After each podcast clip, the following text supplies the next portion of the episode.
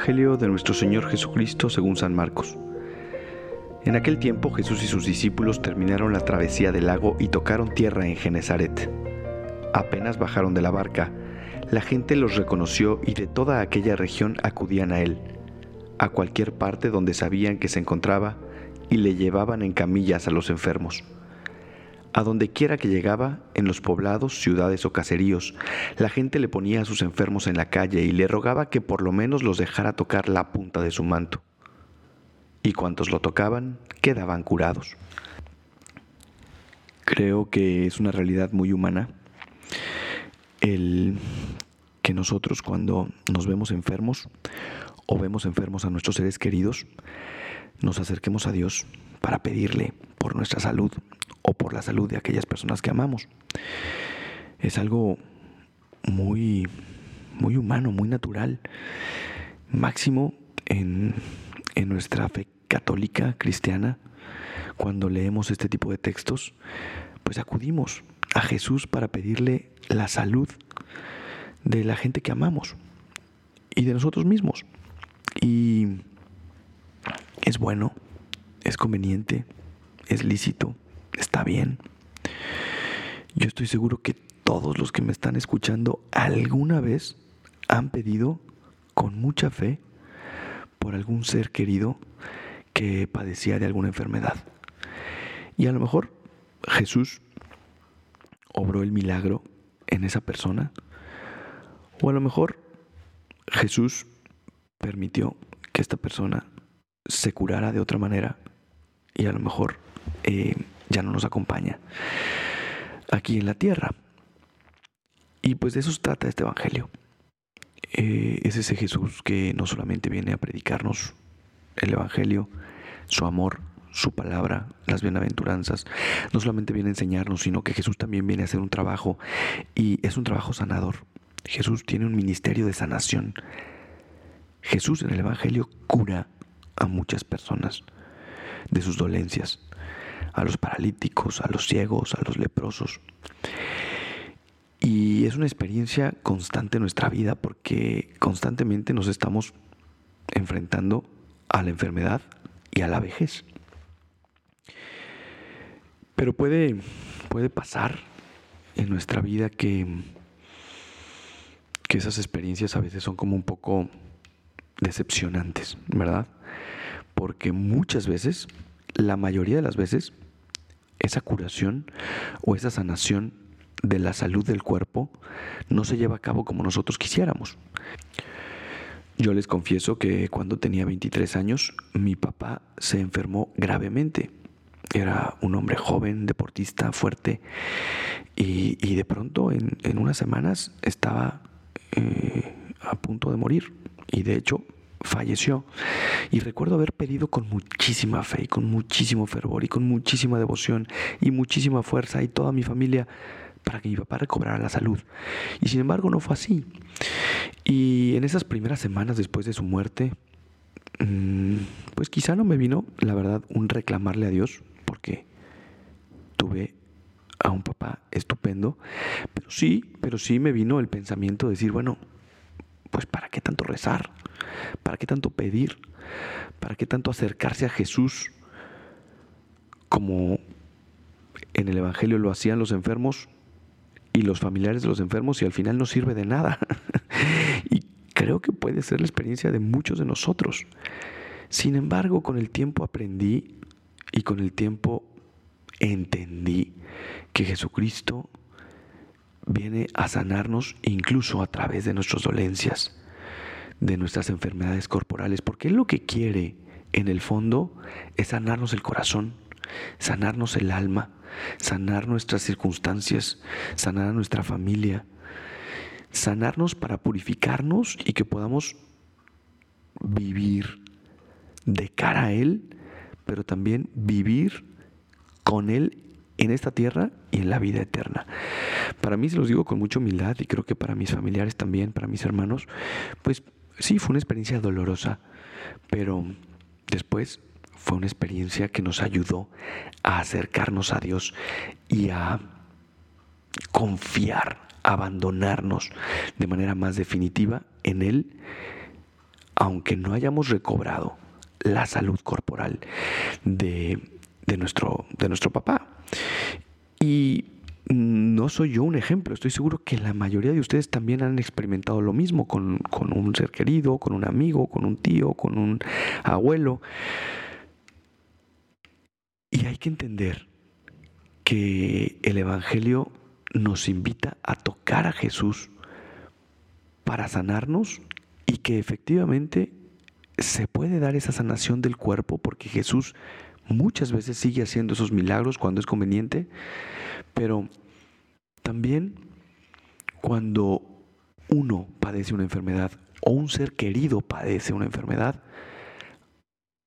es una excelente oportunidad para acercarnos y tocar a Jesús y pedirle a Él que nos sane, que nos cure, que nos purifique, que nos renueve a través de eso o de esa tragedia o ese drama, entre comillas, que estamos viviendo.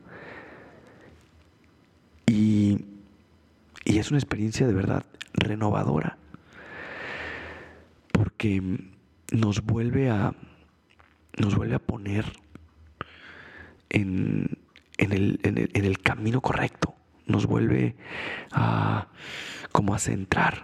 ¿Cuántas veces, precisamente por, por una situación así, el Señor nos vuelve a mostrar lo importante de la vida, nos vuelve a, a encarrilar, a buscar la santidad, nos vuelve a, a enrutar hacia el cielo a través de estas situaciones que muchas veces vivimos. Hace poco eh, estuve conviviendo con, un joven que perdió a su hermano y me llamó muchísimo la atención cómo después de esa enfermedad de su hermano o de esa pérdida de su hermano o de esa tragedia de su hermano, toda la familia, él me contaba que hizo obras de caridad, que se unió más, que se acercó más a Dios, que comenzó a, ser más consciente de la vida que llevaban. Y, y bien, podemos pensar, el hermano no se curó, pero Jesús curó la circunstancia alrededor de esta persona. Y seguramente se llevó a este eh, hermano de este chavo que conocí al cielo.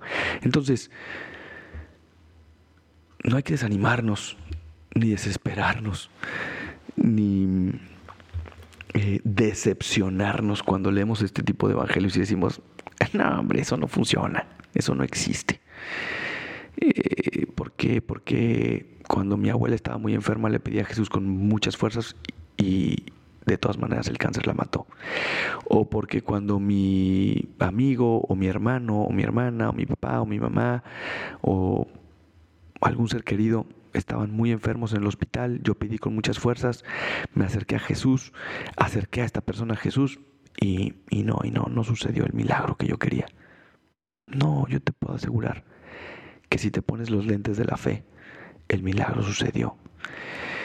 Y Jesús puso todo lo que divinamente está de su parte para que esa situación curara otras realidades, curara corazones, curara vidas, curara situaciones que eran más importantes que la enfermedad misma. Espero no haberlos confundido mucho. Es un tema complicado, pero se resume al final en la confianza.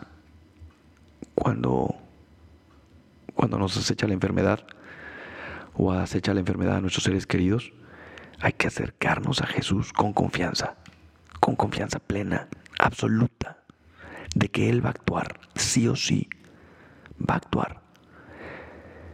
Incluso si la persona fallece o si la persona se enferma más, si nosotros pedimos con fe y con absoluto abandono y confianza, Jesús va a actuar, sí o sí, quizá no en ese momento, quizá no como tú quisieras, quizá será más tarde, quizá será con el tiempo, pero si confiamos en Dios nos acercamos a Él, le tocamos en nuestras enfermedades, en nuestros sufrimientos, en nuestras, en nuestras tristezas, siempre Jesús va a actuar. Dios es fiel y nunca nos va a decepcionar. Bueno, pues espero que este podcast eh, les siga sirviendo a todos ustedes. Ya saben que es solamente el esfuerzo de un grupo de sacerdotes que somos amigos y que queremos pues sembrar una semillita todos los días y colaborar a la extensión del reino de Cristo con algunas reflexiones del Evangelio diario. Que Dios les bendiga, yo soy el Padre Gabriel María Abascal, me pueden seguir en mis redes sociales como Padre Abascal en Instagram, como Vega Abascal en Twitter. Y ya saben que si este podcast les sirve, si este podcast les sirve, compártanlo con sus familiares y con sus amigos. Hasta la próxima.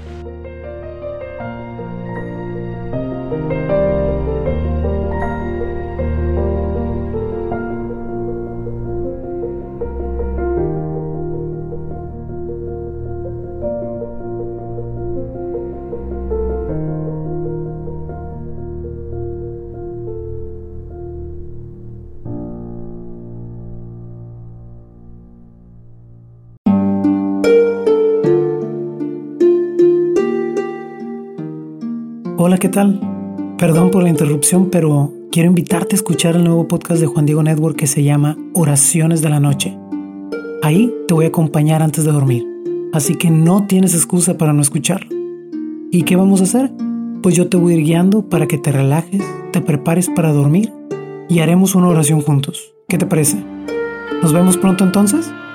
Escúchalo en tu plataforma favorita. Solo sigue el link en los show notes de este episodio. Oraciones de la noche. No lo olvides, ¿eh? Nos vemos pronto.